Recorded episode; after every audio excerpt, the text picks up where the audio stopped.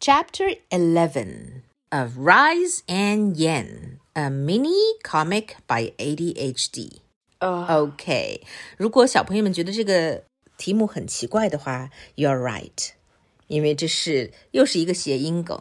呃本来呢，有一个著名的小说叫做《Of ，mice Mice and Men》，就叫做人鼠之间。它现在玩了个谐音梗，变成 Of Rice and Yen。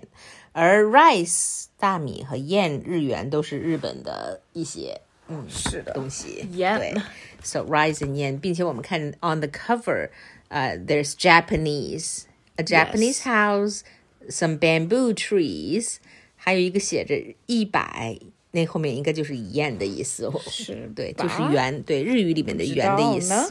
Yeah. So let's read this comic book drawn by ADHD. Oh, okay, there's no word, so we're just gonna explain. This giant Philly beast guy 呃 eaten, kicked yeah, kicked ADHD out, and ADHD flew over the earth， Yes, flew around the earth and landed pew, pew, pew, pew, pew, pew, pew, pew, pew, pew, pew, Japan， in Japan.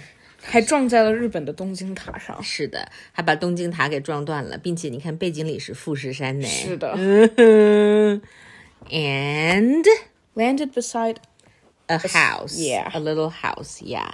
And then something came out. The that sun. said, yeah, the sun was in Japan，因为在地球的另一端是白天。是的、 So it says p o w e r level seventy eight percent， a hundred percent。耶，充电完成。 Yep，于是，and then ADHD was brand new。 and flew all the way from Across. Tokyo do, do, do, do, do, do, do, Across do, do, to do, the do, other do, half do, of do, the do, earth. do, do, do, do, do, do, back to the beast and then sliced it in half. Pew. Yup.